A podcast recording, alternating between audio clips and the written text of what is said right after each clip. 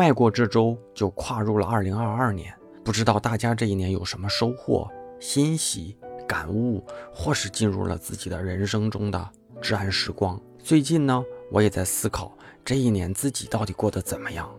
很多人说啊，二零二一年其实挺难的，似乎生活没有什么起色，甚至啊还变得更糟糕了。其实这种状态，未来会在很长一段时间可能都会变成常态吧。做最大的努力，但对未来的一年。不要抱过高的期待，我觉得这是最彻底且务实的愿望。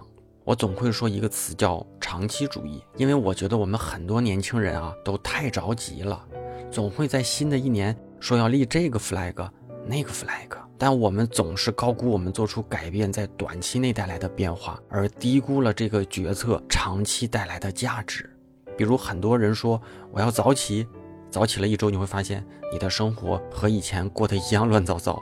所以啊，很多人发现生活没有什么变化，也就果断放弃了。但早起一年呢，可能很多事情甚至命运可能都会带来改变。所谓生活的起色啊，就是一个缓慢变化的过程。所以我们不要抱过高的期望，但要把时间放长。有句话说得好啊，叫长期有耐心。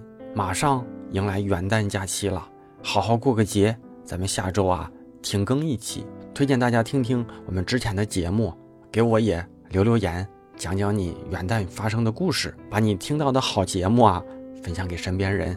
咱们节日快乐，节后再见吧，拜拜。